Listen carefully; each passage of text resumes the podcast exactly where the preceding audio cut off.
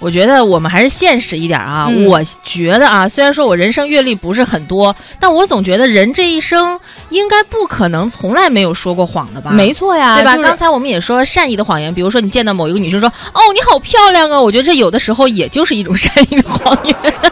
它就是可能是一种很敷衍的一种说法，对对 对不能完全相信。这也叫撒谎，知道吗？这也叫啊，所以千万不要跟我说，嗯，我从来没有撒过谎。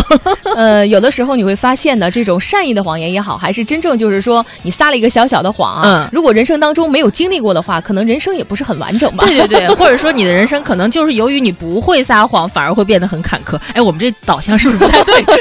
但是我们还是说哈，在这个呃有底线、有规矩的这个事情上，对对对对还是一定要说真话的。嗯嗯嗯其实呢，生活当中啊，避免不了这种谎言的出现哈。哎下面咱们就来听一听这个王自健来说一说说谎的那些事儿。说到谎话呢，可能大家不相信，但是说出来一定是个真理。我们人生中的第一个对我们撒谎的人，是我们至亲的父母。比如说，从最小的时候，你好奇自己从哪儿来的，你就会问爸爸妈妈：“我是从哪儿来的呀？”他们多半会告诉你：“你是垃圾箱里捡来的，对吧？”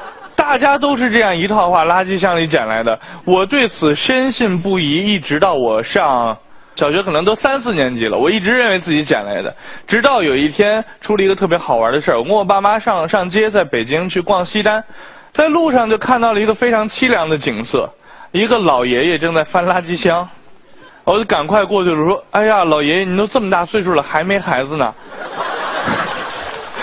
因为实在是这样，大人那会儿为了管教孩子，总会跟我们说好多好多的谎话。比如说，现在我们都知道是谎话的话，等我们有了孩子，还会把这些谎话告诉他们，对吧？比如说，玩火会尿床，吃耳屎会变成哑巴，在屋子里面打伞就再也长不高了，是吧？玩火会尿床，就是让我们不玩火嘛。屋子里面打伞会不长高，就是不让我们在屋子里面打伞，可能会碰坏东西嘛，对吧？吃耳屎会变哑巴，这个他编这个谎话干嘛？谁会想吃耳屎呢？对不对？各位好好想一下，在我们听说吃耳屎会变哑巴这个谣言之前啊，我们谁也没想过这个东西是可以吃的，你知道吧？但是听到之后就特别想试一下，对吧？每个人小时候都是这样，特别想试一下，但又不敢。哎呀，那种纠结呀、像我的几个好朋友赖宝、建国、蛋蛋。他们几个就对这几个谣言啊，当然他们也是本着一个不太相信的一个态度哈。但是说万一是真的呢？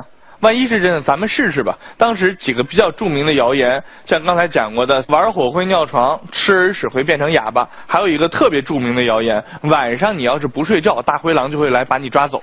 是吧？于是他们三个人就准备尝试这三个，有分工合作。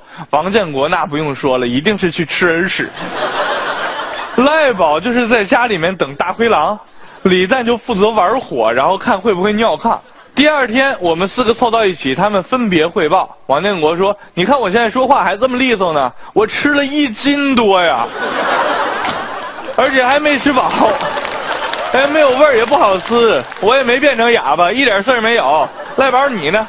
哎呀，我就跟家等大灰狼啊。”我我就没见过大灰狼啊，我左等不来右等不来，后来我就睡着了，我也不知道啊。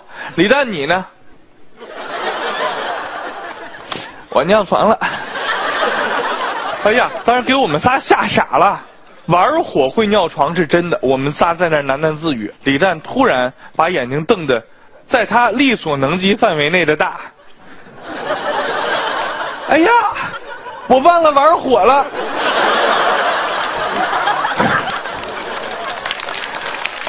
当然，爸爸妈妈跟我们说的很多谎话呢，都是善意的，有一些是以牺牲个人利益为前提的。比如说，我们小时候都会听到妈妈或者爸爸说：“我就爱吃鸡爪子，我就爱吃鱼头。”这个谎话真的现在想起来让人很想哭，很温馨。我的好朋友李诞也是，他家在富饶的内蒙古自治区，那块儿基本上也不产别的东西，就是草和羊。谁要说家里要是吃不起羊啊，就跟我们吃不起米饭似的，就那么可怜。但是他家真的就是日子过得很不好，家里有羊肉呢，爸爸妈妈不舍得吃，都紧着给李诞吃。李诞呢，从小也不知道他就知道妈妈为什么不吃呢？因为妈妈总跟他说，妈妈吃羊肉会过敏。直到我们在一起之后，我们一交流，他才恍然大悟。哎呀，没想到妈妈这么爱我，那么好吃的羊肉他都不吃，他说他过敏。我 一定得好好孝顺我妈。喝完酒，人一哭，情绪上来了，打电话给他妈，妈，我以后一定好好孝顺您。啪啪对着电话就磕头。他妈当然也很感动了，是不是？也很感动了。然后直到过年他回家。家里又是端上了一盘丰盛的手把羊肉，在这儿，然后李诞看看他妈，他妈看看李诞，一家人嘛，对吧？妈妈你吃吧，不吃了，妈吃羊肉过敏。妈妈你骗我，我知道你都是为了把最好的东西给我吃，你一定要吃下去呀！说着话，拿起一块羊肉，掰开他妈的嘴就给摁进去了。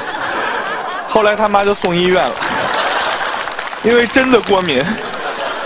后来我们学会撒谎了，大概是在上小学的时候吧，甚至有的时候不是用说话的方法撒出去，是用写出来的方法，白纸黑字的撒谎，就是写作文。那篇作文叫做《一件难忘的事儿》，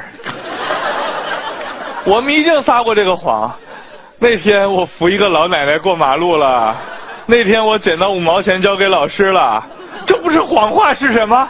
我在这里诚恳的承认，我从小到大，别说五毛钱，我一分钱也没捡到过。我拿什么交给老师啊？对吧？但是我写过。我们也不想一想，哪有那么多吃饱了没事干的老奶奶，就在那儿在没人帮助的情况下哆哆嗦嗦的过马路，那么需要我们帮助，没有这样的人呀？哪有那么多不孝的孩子啊？对不对？再说你一个小学生啊。老奶奶比你高大多了，你还扶她过马路，这开什么玩笑，对吧？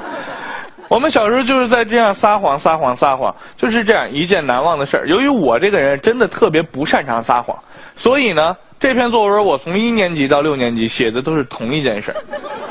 后来瑞老师就不干了嘛，说王自健，你是不是太没有创意了啊？你从一年级到六年级怎么就这么一件好人好事可写了啊？你就不能写点别的吗？我说瑞老师，您就不讲道理了。题目摆在那儿的，不是一件难忘的事儿吗？